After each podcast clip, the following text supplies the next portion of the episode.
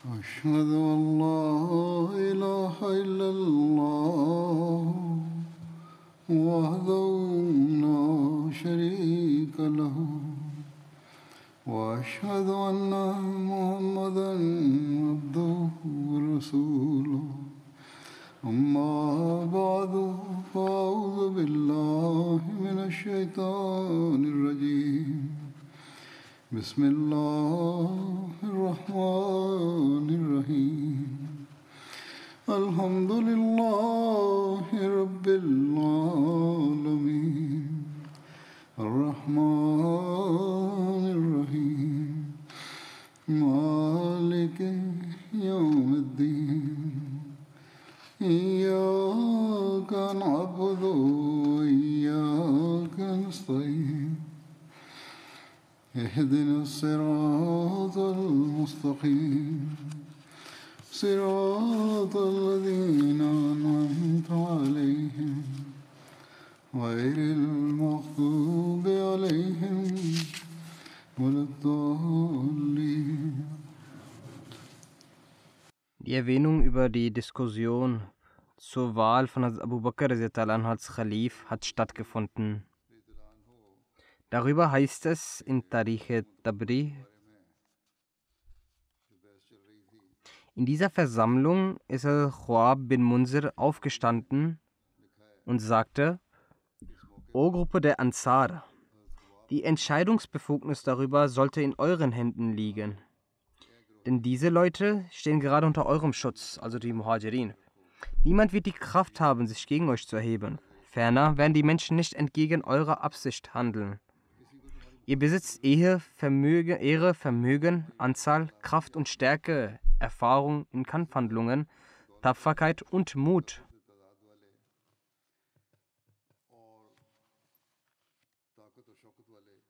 Die Menschen schauen zu euch, wie ihr euch verhalten werdet.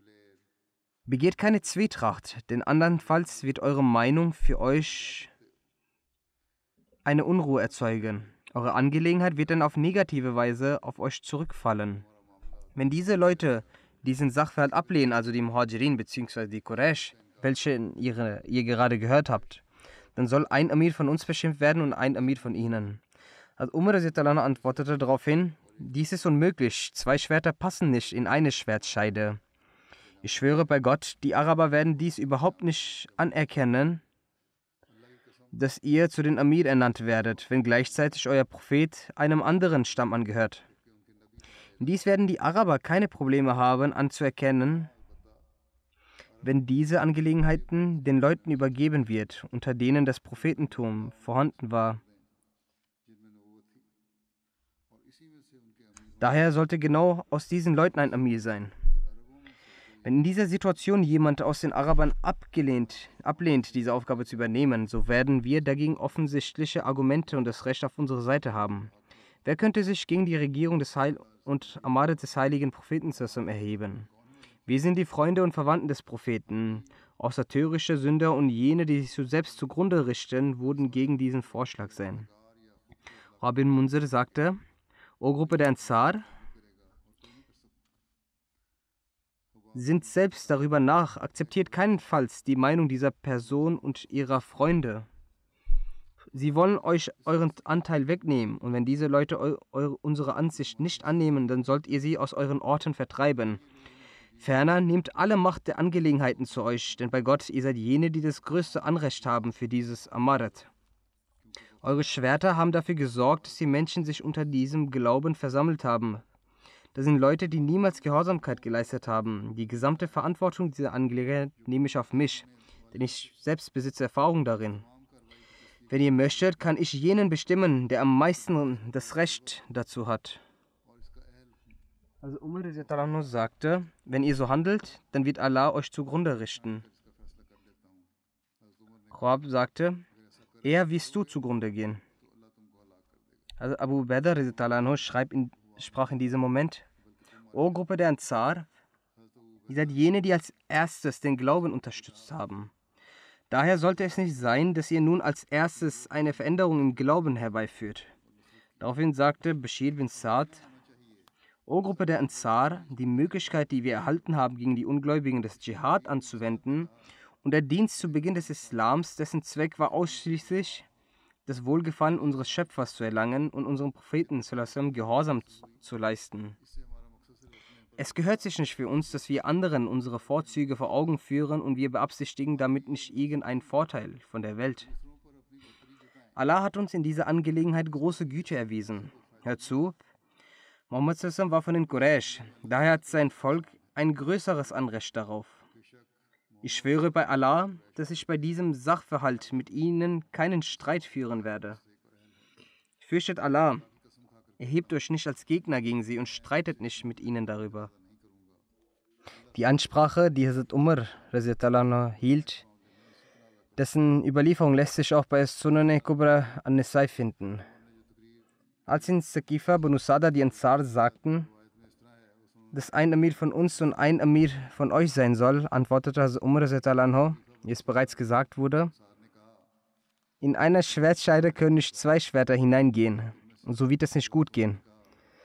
Daraufhin hat der Hazrat, nahm Hazrat Abu Bakr die Hand von, nahm Hazrat Umar die Hand von Hazrat Abu Bakr und sagte, wer ist Besitzer dieser drei Vorzüge?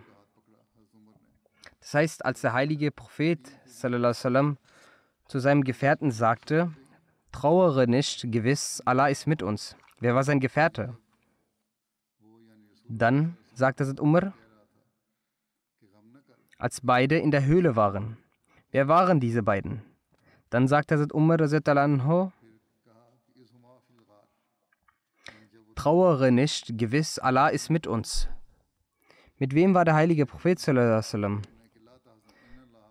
Nachdem Hazrat Umar Nachdem Hazrat Umar dies gesagt hat, legte er das Bett an der Hand von Hazrat Abu Bakr ab.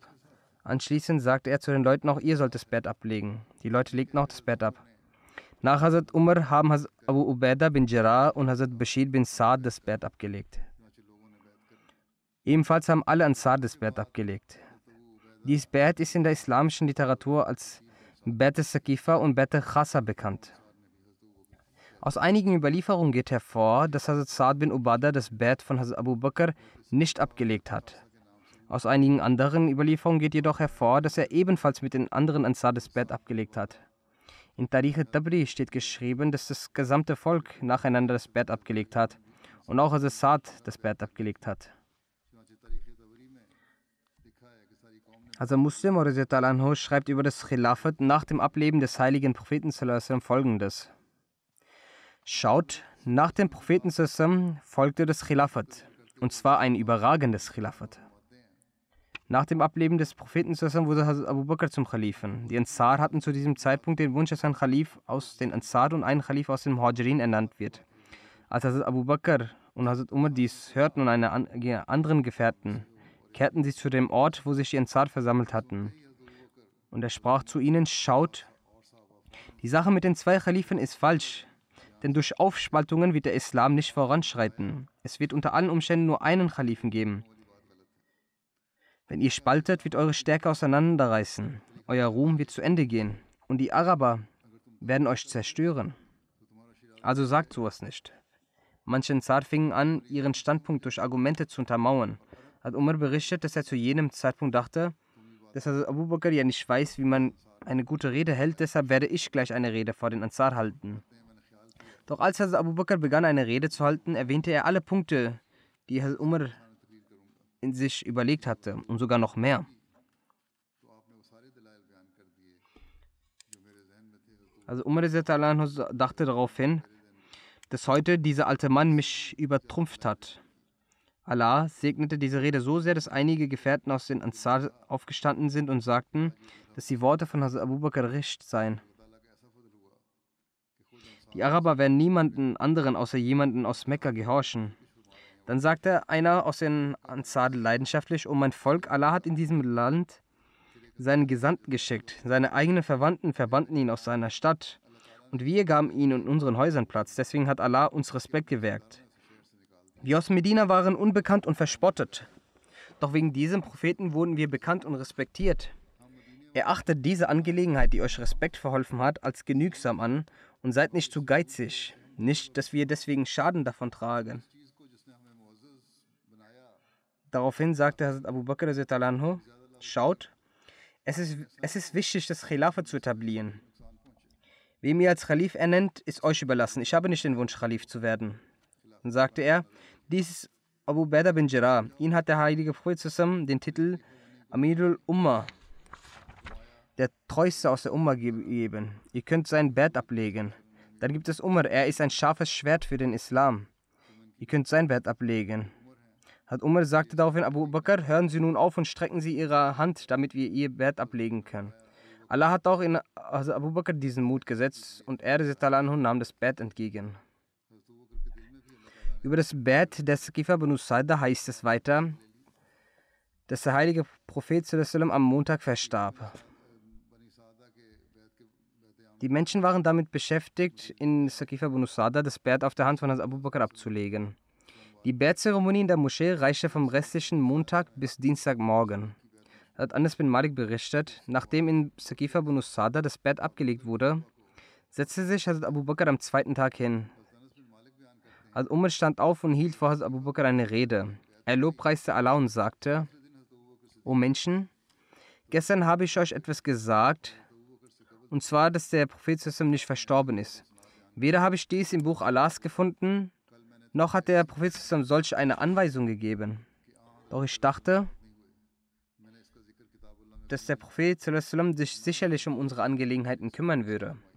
Der Überlieferer berichtet, dass er Umar dachte, dass sie vor dem Ableben des Propheten sterben würden und der Prophet zuletzt sterben würde. Ohne Zweifel hat Allah euch jene Sachen dargelassen, durch, er, durch die er den Propheten recht leitete. Wenn ihr an diese Sache mit Stärke festhaltet, so wird Allah euch recht leiten, so wie er dem Propheten recht leitete. Allah hat eure Angelegenheiten in die Hände eines solchen Mannes gelegt, welcher der Beste unter euch ist, welcher ein Gefährte des heiligen Propheten ist und über den Vers, wir sind beide in der Höhle, als wie sie beide in der Höhle waren, offenbart wurde. So steht auf, und legt das Bett an seine Hand ab. Die Menschen legten nach dem Vorfall von Skifa das Bett auf der Hand von Hazrat Abu Bakr ab. Also Abu Bakr hielt eine Rede an jedem Tag, an dem er öffentlich das Bett entgegennahm. Nach der Lobpreisung Allah sagte er, O Menschen, wahrlich wurde ich über euch als Wächter bestimmt. Doch ich bin nicht der Beste unter euch. Wenn ihr etwas Gutes tut, so unterstützt mich. Und wenn ich abschweife, so rückt mich wieder gerade.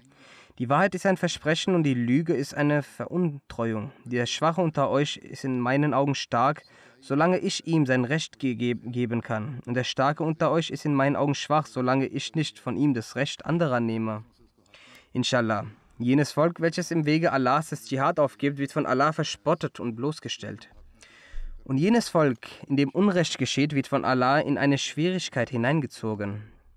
Solange ich gehorsam gegenüber Allah und dem Propheten sallam, bin, so gehorchet mir.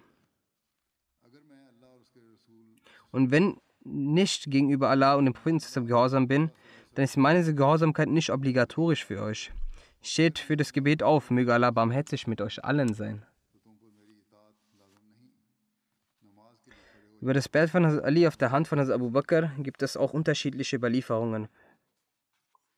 Im Tariq Tabri heißt es, dass von Habib bin Abu Sabit berichtet wird, dass Ali bei sich zu Hause war, als ein Mann erschien und ihm sagte, dass Abu Bakr das Bett entgegennimmt. Ali hatte ein Oberteil an und ging zügig raus. Er hatte weder ein Gewand an, noch, doch er kümmerte sich nicht darum, da er sich nicht verspäten wollte. Er legte das Bett auf der Hand von Abu Bakr ab und setzte sich zu ihm. Dann ließ er seine Kleidung holen und zog sie an, während er bei Abu Bakr Es liegen unterschiedliche Überlieferungen über das Bett von Ali vor, welches er Hazrat Abu Bakr leistete. In einigen Überlieferungen heißt es, dass Hazrat Ali erst nach sechs Monaten und nach dem Tod von Hazrat Fatma, Fatma das Treuegelübde ablegte, wobei andere überlieferten, dass Ali sofort das Bett mit voller Hingabe ablegte. Von Hazrat Abu Said Khudri wird überliefert, dass als die Menschen Hazrat Abu Bakr ihr Treuegelübde geschworen hatten, wandte Hazrat Abu Bakr sich der Menschenmenge zu und ließ seinen Blick schweifen, jedoch konnte er Hazrat Ali nicht erblicken. Er erkundigte sich nach ihm und erfuhr, dass dieser nicht anwesend war. Daraufhin sind einige von den Ansar zu ihm gegangen und haben ihn zu dieser Versammlung gerufen. Abu Bakr sagte zu ihm, du bist der Sohn des Onkels von unserem Propheten und ebenso sein Schwiegersohn. Möchtest du etwa die Kraft der Muslime brechen? Ali antwortete, O Khalif des Propheten, bitte sagen Sie sowas nicht. Daraufhin legte Ali das Bett an der Hand von Hazrat Abu Bakr ab. Lama ibn Qassis sagt, dass Hazrat Ali ibn Abi Talib bereits am ersten oder zweiten Tag nach dem Tod des heiligen Propheten das Bett abgelegt hat. Und diese Überlieferungen sind am zutreffendsten, da Hazrat Ali stets an der Seite von Hazrat Abu Bakr stand und nie von ihm abwisch. Auch hatte Hazrat Ali nie verweigert, das Gebet unter der Leitung von Hazrat Abu Bakr zu verrichten. Der Feiste Messias zusammen schreibt, Hazrat Ali hatte zu Beginn das Bett an der Hand von Hazrat Abu Bakr noch nicht abgelegt und ging nach Hause. Er kam aber kurze Zeit später mit einer Gebetsmütze und ohne seinen Turban wieder und gelobte Hazrat Abu Bakr seine Treue und ließ danach seinen Turban holen. Daraus lässt sich schließen, dass Hazrat Ali, sobald er es erfuhr, dass Hazrat Abu Bakr das Bett annahm, er in solcher Eile sich auf den Weg zu ihm begab, ohne sich fertig zu machen und sogar seinen Turban aufzusetzen. Also Muslim Maud sagt, dass Hazrat Abu Bakr schaut auf Hazrat Abu Bakr er war ein gewöhnlicher Händler aus Mekka, aber erst durch den heiligen Propheten zusammen und seine Anhängerschaft errang er Anerkennung sein Name wird mit großer Ehre und großem Respekt behandelt. Nach dem Ableben des heiligen Propheten ernannten die Muslime Abu Bakr zu ihren Khalifen.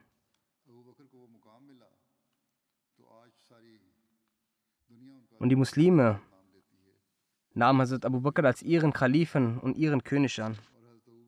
Und auch in Mekka versammelten sich die Menschen. Auch Hazrat Abu Bakrs Vater Abu Bakr war dort.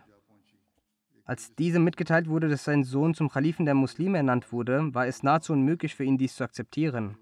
Er vergewisserte sich, ob es sich dabei wirklich um seinen Sohn handelt und erhielt die Bestätigung.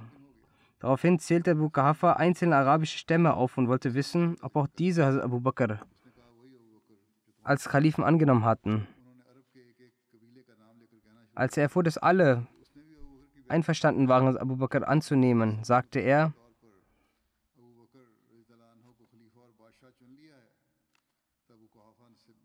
ich bezeuge, dass niemand außer Gott anbetungswürdig ist und ich bezeuge, dass der Prophet Muhammad Allahs wahrer Gesandter ist. Also Muslimot schreibt, dass obwohl Abu Kahafa bereits vor langer Zeit den Islam angenommen hatte, er erneut das Glaubensbekenntnis wiederholte, dass Muhammad Sassam Allahs Gesandter ist, da er sich mehr in seinen Glauben bestätigt fühlte als jemals zuvor. Als also Abu Bakr zum Kalifen ernannt wurde, wurden seinem Vater die Augen geöffnet und er empfand den vorherigen Status seines Sohnes betrachtend dies als einen großen Beweis für den Islam, dass die Menschheit in der Hand seines bisher unbekannten Sohnes vereint ist.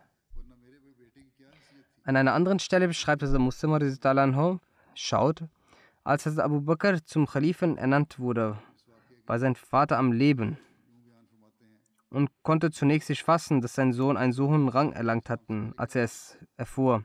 Er sagte, welcher Abu Bakr? Sie sagten, dein Sohn. Auch dennoch glaubte er es nicht, sagte, es muss jemand anderes sein. Doch als ihm nochmal gesagt wurde, sagte er, Allahu Akbar. Welche eine Pracht hat der Propheten dass man den Sohn von Abu Ghafa, die Araber, ihn als ihren Kalifen genommen haben. dass er durch den Propheten so viel Respekt erlangt hat und dass nur durch ihn die Araber seinen Sohn zu ihrem Oberhaupt bestimmt haben. Also Khalifat Masih I. sagte, man sollte verstehen, dass Allah den Menschen um ein Vielfaches mehr gibt, als der Mensch für ihn opfert. Man kann dies am Leben von Hazrat Abu Bakr veranschaulichen. Wie er ein einfaches Haus verließ, aber Allah ihn im Gegenzug mit einem Königreich belohnte.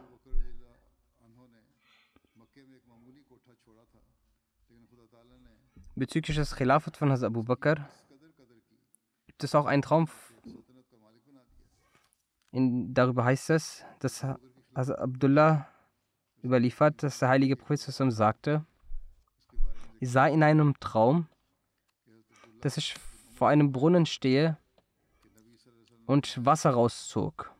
Zu dieser Zeit kam also Abu Bakr und er zog mit einem oder zwei Griffen diesen, diesen Eimer, als wäre er etwas schwach. Aber Allah hielt seine Schwäche verborgen. Dann kam also Umar bin Khattab und der Eimer wandelte sich in einen großen Eimer um.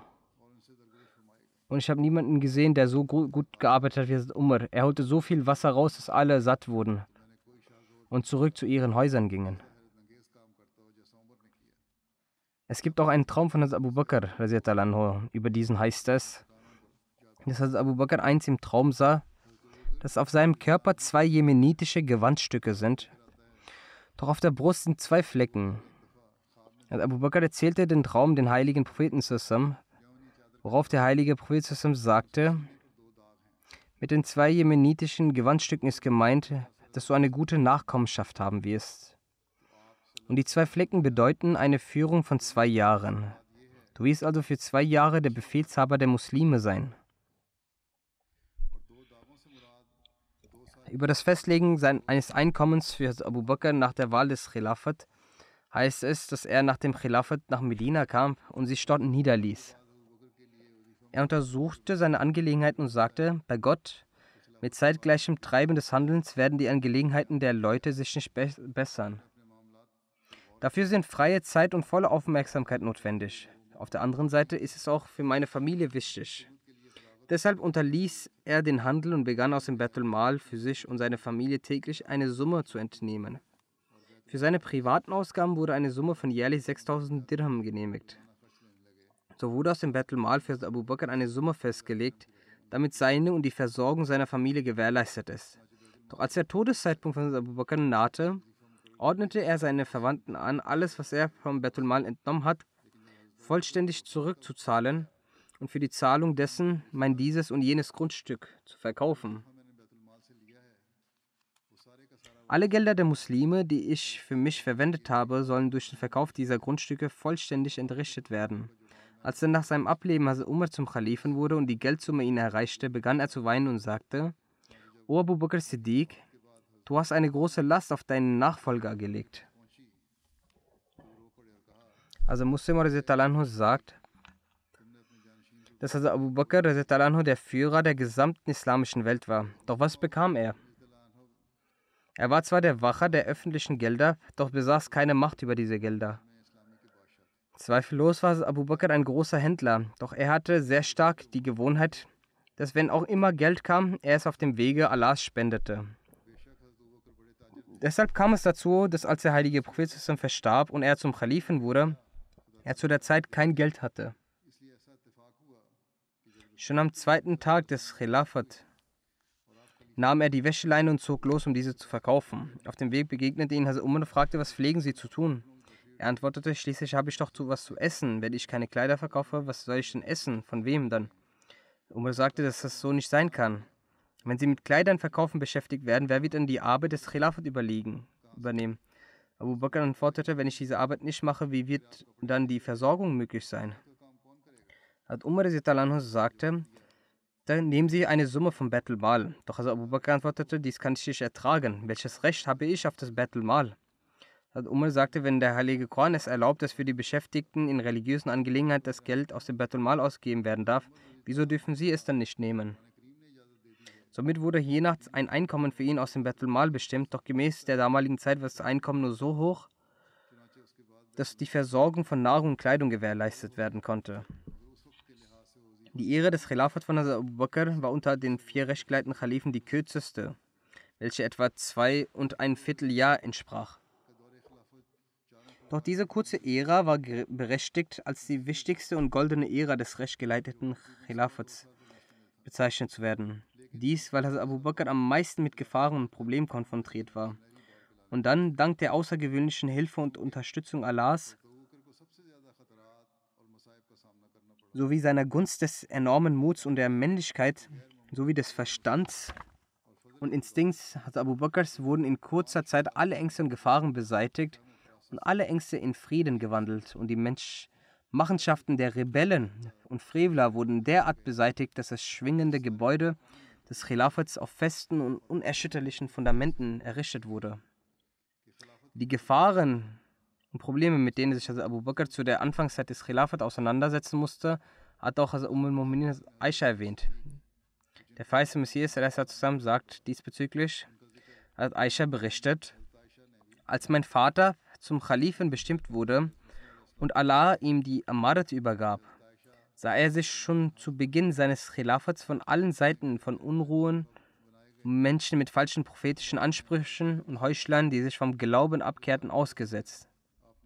Es waren solch große Probleme, die zu seiner Zeit herrschten, dass wenn diese Probleme auf Bergen fallen würden, diese zerbrechen würden und sofort zu Staub werden würden. Jedoch wurde ihm die Standhaftigkeit von Propheten gewährt und Allahs Unterstützung eilte herbei. Falsche Propheten wurden getötet und Ausgetretene wurden vernichtet. Unruhen wurden beseitigt und Probleme abgewendet. Es wurde eine Entscheidung in der Angelegenheit gefällt, die Institution des Khilafat wurde gefestigt.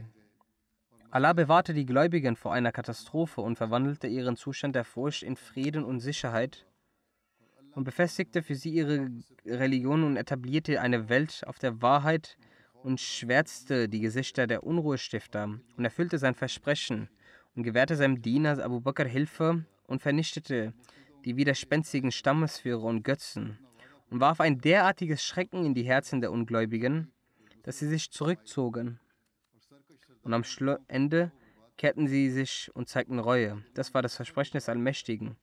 Er ist der Wahrhaftigste unter den Wahrhaftigen. Seht, wie sich das Versprechen des Khilafat mit all seinen Voraussetzungen und Zeichen der Person von Abu Bakr erfüllt hat.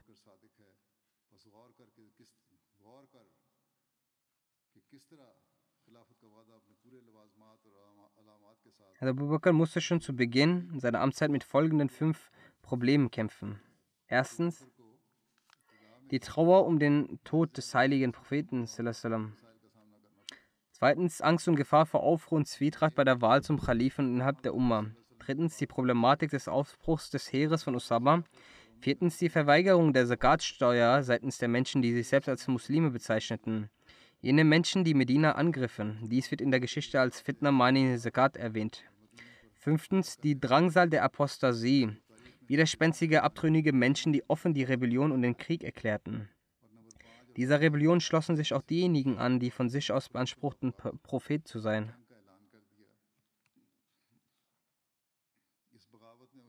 Die Details zum Erfolg, den Allah in der Be Beseitigung all dieser Situationen der Furcht und Probleme, also Abu Bakr gewährt hat, werden im weiteren Verlauf erläutert. Vorab wird ein Auszug des rechten, gerechten Richters den verheißten Messias zusammen vorgetragen, indem er Hazrat Abu Bakr mit dem ersten Khalifen von Hazrat Moses zusammen, nämlich Josua bin Nun, Yusha bin Nun, verglich.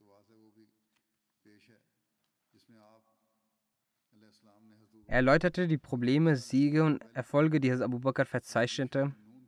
Der verheißte Messias sagte,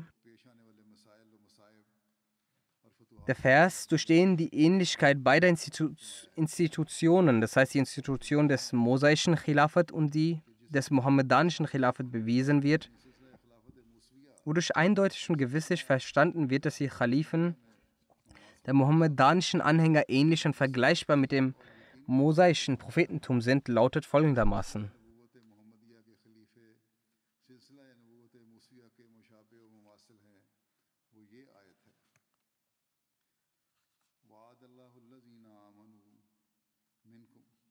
Wahrlich verheißen hat Allah den unter euch, die glauben und gute Werke tun, dass er sie gewisslich zu Nachfolgern auf Erden machen wird.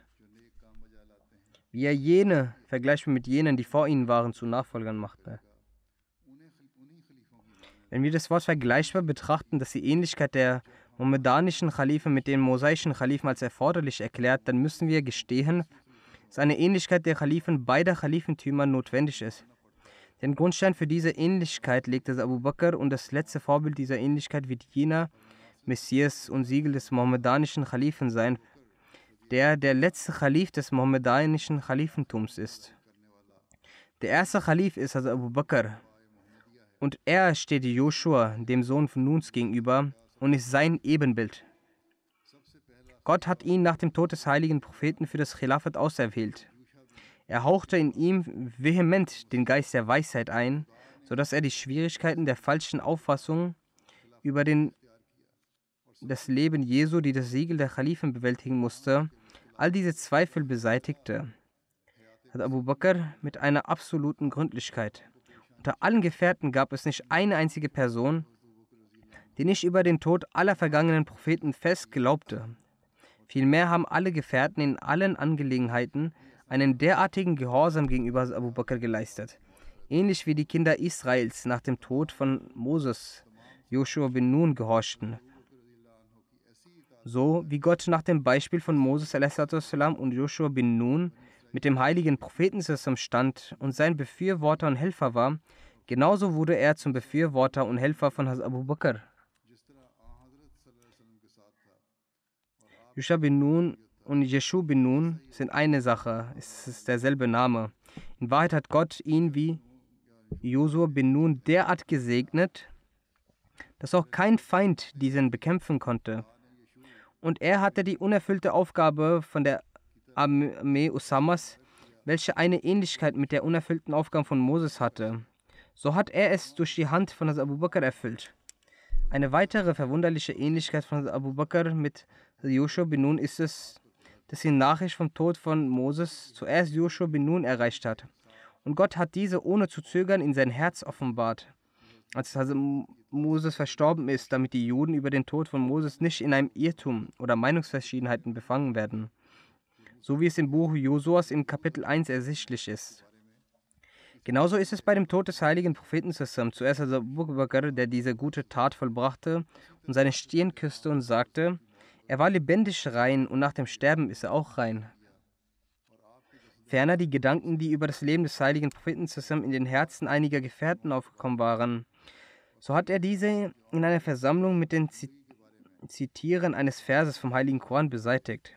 Und so hat er auch diesen falschen Gedanken ausgemerzt, welcher in den Überlieferungen über das Leben von Jesus aufgrund der Tatsache, nicht genau auf die Aussprüche des Propheten zu achten, in den Herzen einiger zu erfinden waren.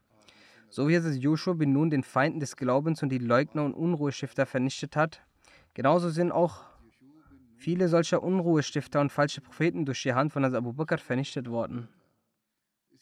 So wie Moses unterwegs in solch einer schwierigen Zeit verstarb und die Kinder Israels hatten noch nicht über die Kanäer besiegt, dass noch viele Bestrebungen übrig waren und ebenfalls eine Aufruhr der Feinde vorhanden war.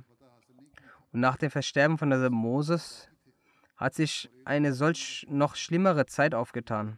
Genauso ist nach dem Versterben von unserem Propheten zusammen eine gefährliche Zeit entstanden.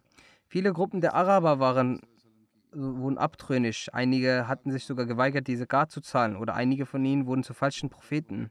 In solch einer Zeit, die nach einem Kalifen verlangte, der ein strahlendes Herz hat, beständig stark im Glauben, tapfer und mutig ist, so wurde also Abu Bakr zum Kalifen ernannt.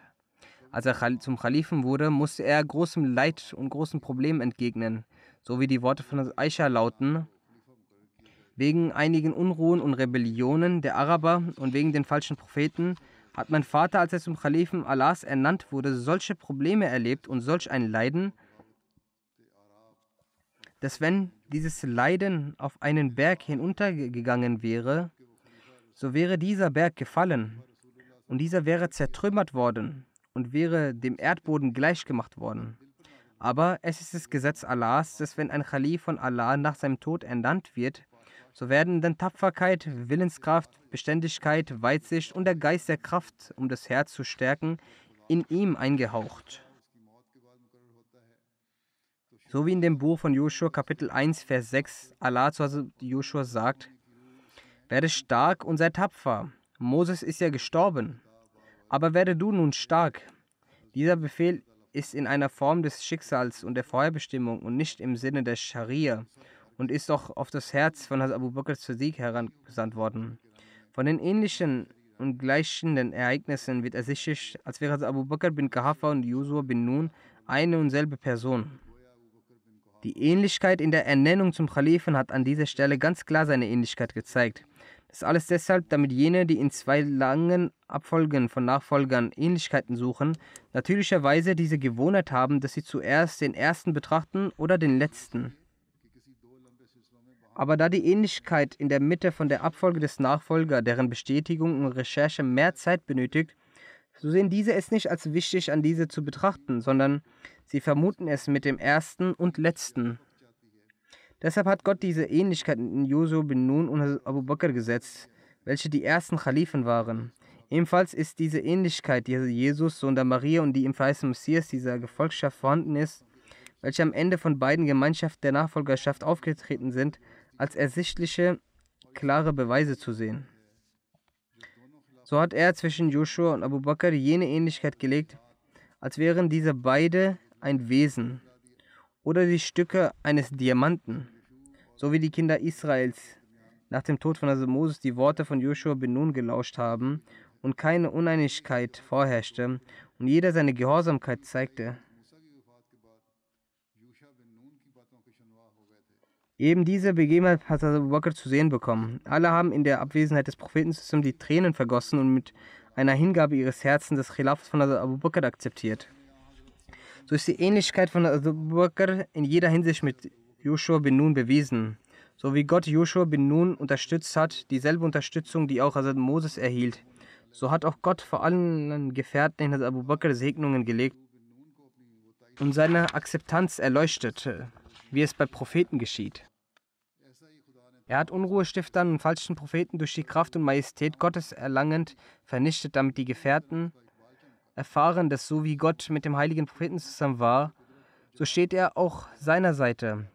Eine weitere verwunderliche Ähnlichkeit von Abu Bakr mit Joshua bin Nun ist es, dass Joshua bin Nun nach dem Tod von Moses an einem gefährlichen Fluss, dessen Name Jordan ist, mit seiner Gemeinschaft überqueren musste. und in Jordan herrschte ein Sturm. Und es war unmöglich, diesen zu überqueren. Wenn er nicht den Fluss überquert hätte, so wäre die Vernichtung der Kinder Israels durch die Feinde denkbar gewesen. Dies war die erste gefährliche Sache, die Joshua bin Nun nach seinem Khilafat entgegentreten musste.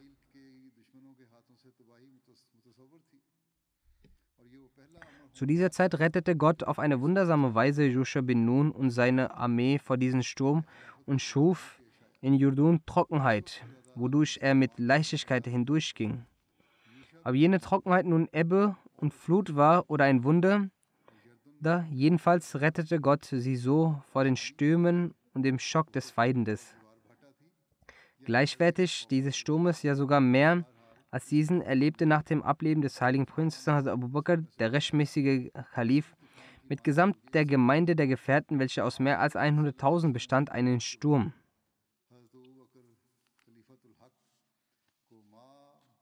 Das heißt, dass im Land starke Rebellion ausbrach und jene Beduinen Arabiens, zu denen Gott sprach,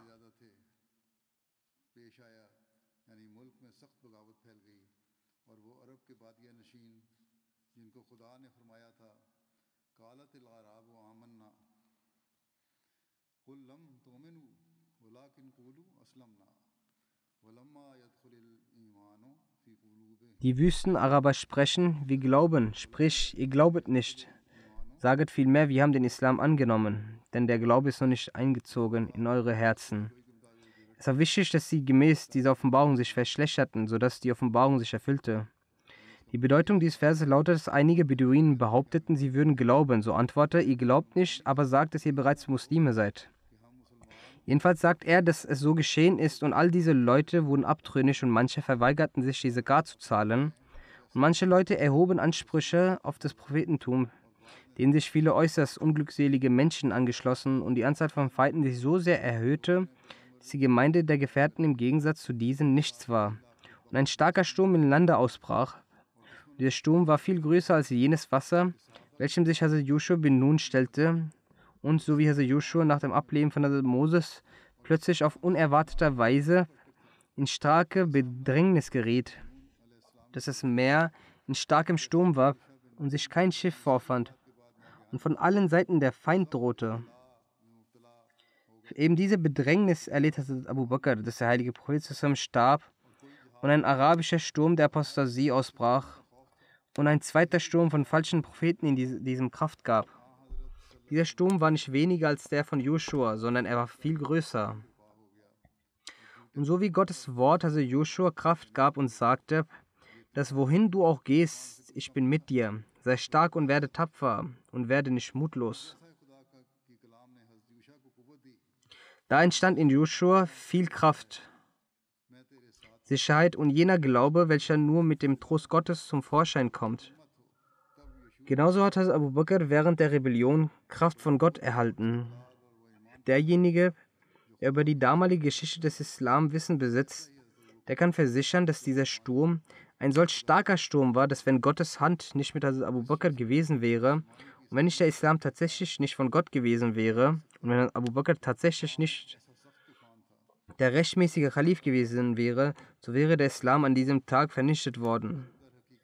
Aber wie der Joshua erhielt Hazrat Abu Bakr durch die reine Schrift Gottes Kraft, weil Gott im heiligen Koran bereits zuvor diese Bedrängnis vorhergesagt hatte. Wer also den folgenden Vers mit Aufmerksamkeit liest, wird daran glauben, dass die Nachricht von dieser Bedrängnis ohne Zweifel im heiligen Koran bereits vorgestellt wurde und die Nachricht ist wie folgt im heiligen Koran.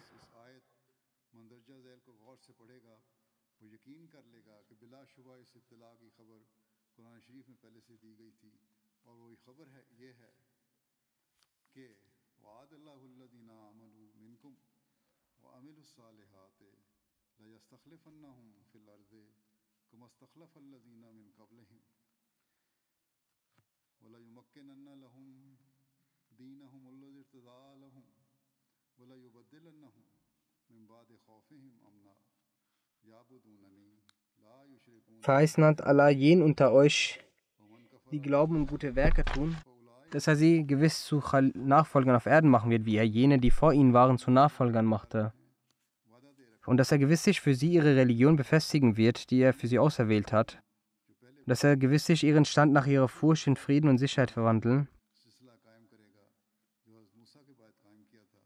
Also versprach Gott den Gläubigen, die fromm sind, dass er sie zu Nachfolgern macht, gleich jenen Nachfolgern, die er zuvor ernannt hatte, und gleich jener Khilafat, die er nach Hazrat Moses etabliert hatte. Diese erläuternde Übersetzung hat der Feise Messias verfasst. Er wird gleich jener Khilafat er wird gleich jener Khilafat eine etablieren, die er nach Moses etablierte. Und seinen System Glauben, also den Islam, mit dem er einverstanden sein wird, wird er auf Erden festigen und seine Wurzeln setzen und die Umstände von Furcht, einen Umstand des Friedens ändern. Sie werden mich anbeten, mir keinen gleichsetzen. Schaut, in diesem Vers wurde deutlich gesagt, dass auch eine Zeit der Furcht kommen wird der Frieden schwinden wird. Doch Gott wird diese Zeit der Furcht wieder mit der Zeit des Friedens austauschen. Und genau diese Furcht erlebt auch Joshua bin Nun. Und so wie ihm durch die Schrift Gottes Trost gespendet wurde, genauso wurde auch Abu Bakr von Gottes Schrift Trost geschenkt. Inshallah werden die Einzelheiten dieser fünf Dinge künftig berichtet. Ich möchte erneut die gefährliche Situation der Weltlage ansprechen und Gebete bitten. Sie wird immer furchteinflößender. Nun wird sogar eine, ein Atomkrieg gedroht, der, wie ich bereits vorher schon mal gesagt habe, fürchterliche Folgen haben wird. Und diese Folgen werden auch die kommenden Generationen büßen müssen. Allah ist es, der diesen Menschen Verstand geben kann. Rezitieren Sie in diesen Tagen sehr viel des Durud, machen Sie sehr viel Istighfar.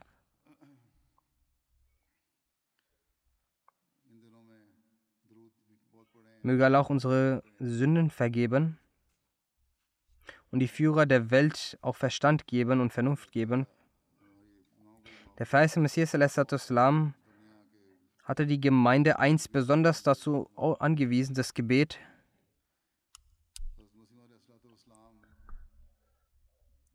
sehr viel zu rezitieren und sagte dabei, beim Stehen nach dem Ruku dieses Gebet zu rezitieren.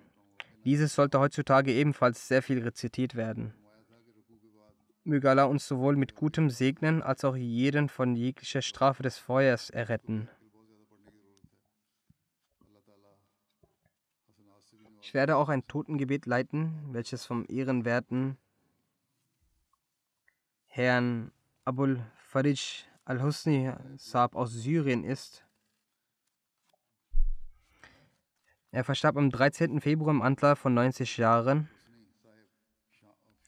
Sein Vater ist Herr Muhammad al-Hasni, gehörte zu den ersten Ahmadis.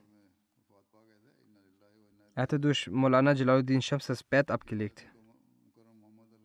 Abul Fajr al-Hasni war Neffe des ersten syrischen Amirs Herr Muninul Hasni und während seiner Amtszeit leistete er als Naib Amir Dienste für die Gemeinde. Später blieb er weiterhin Naib Amir. 1933 geboren und die Frömmigkeit und die mit Wissen erfüllten Gespräche seines Onkels väterlicherseits, Herr Munir al-Hasni, beeindruckten ihn sehr. Er nahm häufig an seinen Sitzungen teil. Er war 15 Jahre alt, als er eines Tages die Rezitation des Koran im Radio hörte und dadurch gerührt und zu weinen begann. Er ging zu seinem Onkel und sagte, dass er mehr über Allah wissen möchte. Dieser gab ihm ein Buch des verheißenen Messias al-Islam.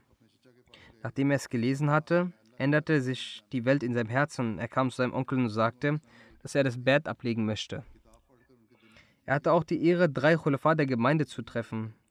Als der zweite Khalif 1995 nach Damaskus kam, hatte der Verstorbene die Ehre, ihn zu treffen und auch die Möglichkeit, als Security-Mitarbeiter zu dienen. 1972 hatte er auch die Chance, nach Pakistan zu reisen und den dritten Khalifen in seiner Gesellschaft zu sitzen für einige Monate und dort Urdu und einiges Wissen an der Gemeinde zu erlernen. Im gleichen Jahr hatte er die Möglichkeit, von Pakistan nach Guardian zu reisen. 1986 kam er anlässlich der Silsilana nach England und traf Hazrat Khalifatul Masih IV. Rahimullah.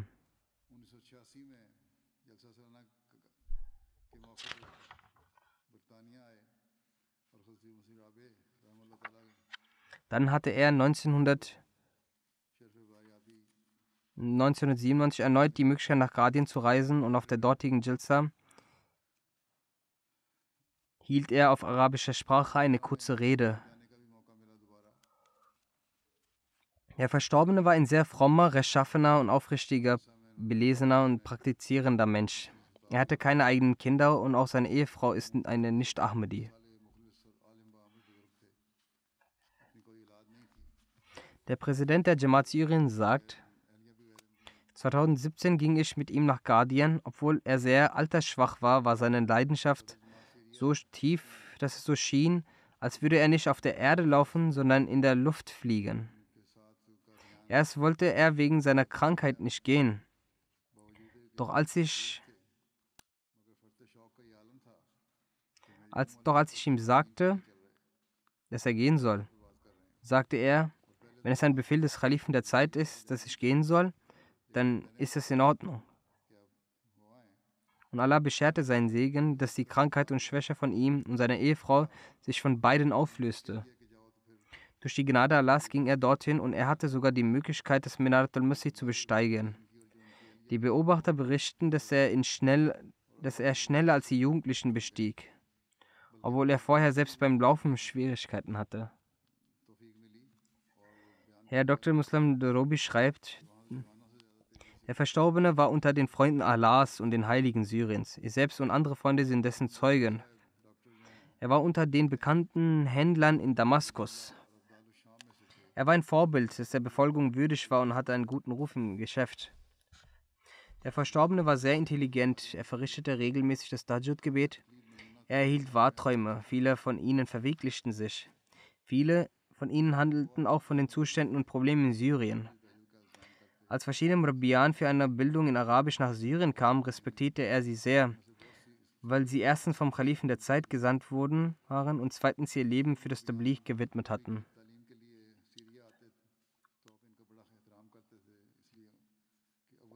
Hersam Nakib, der ehemalige Präsident der Syrien-Jamaat, der heutzutage in der Türkei ist, er schreibt, der Verstorbene war Besitzer verschiedener Eigenschaften, aus welchen die sichtbarste die Liebe zum verheißenen Messias und zu seinen Khalifen war.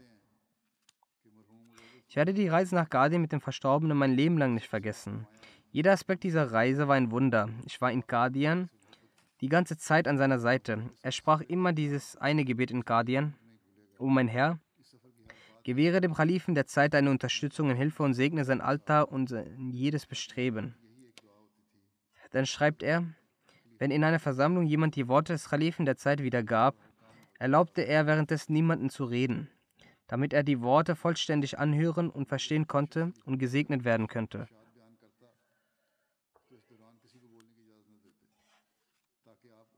Er war ein sehr selbstloser Mensch, hörte nie gerne von jemandem Lob über sich und sagte immer, lasst diese Sachen, Allah und seine Gemeinde ist alles, rede lieber über die Gemeinde.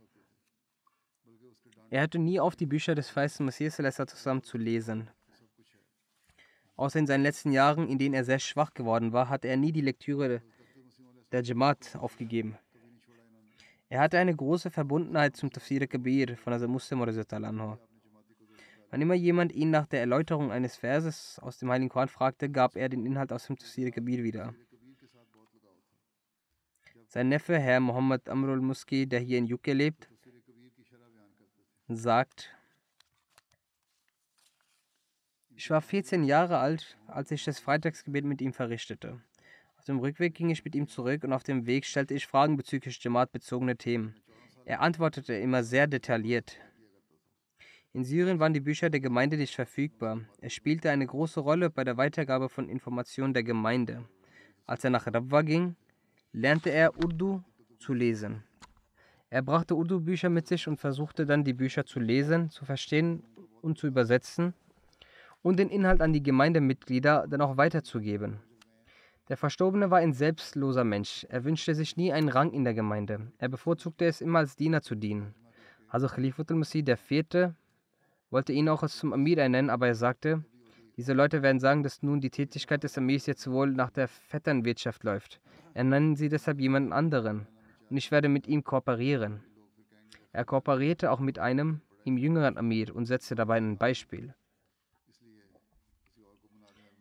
Möge Allah der Allmächtige dem Verstorbenen vergeben und seine Ränge erhöhen. Möge er auch all seine Gebete bezüglich seiner Ehefrau erfüllen und auch ihr ermöglichen, die Ahmadiyyat anzunehmen. Nach dem Gebet werde ich auch das Totengebet verrichten.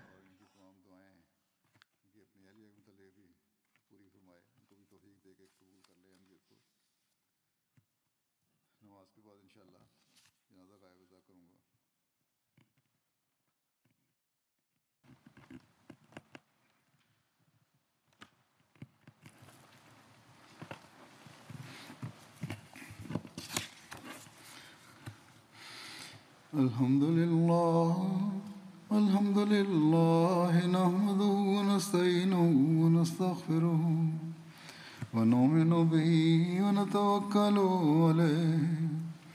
ونعوذ بالله من شرور أنفسنا ومن سيئات أعمالنا. من يهده الله فلا مضل له ومن يضلل فلا هادي له. ونشهد أن لا إله إلا الله. ونشهد أن محمدا عبده ورسوله.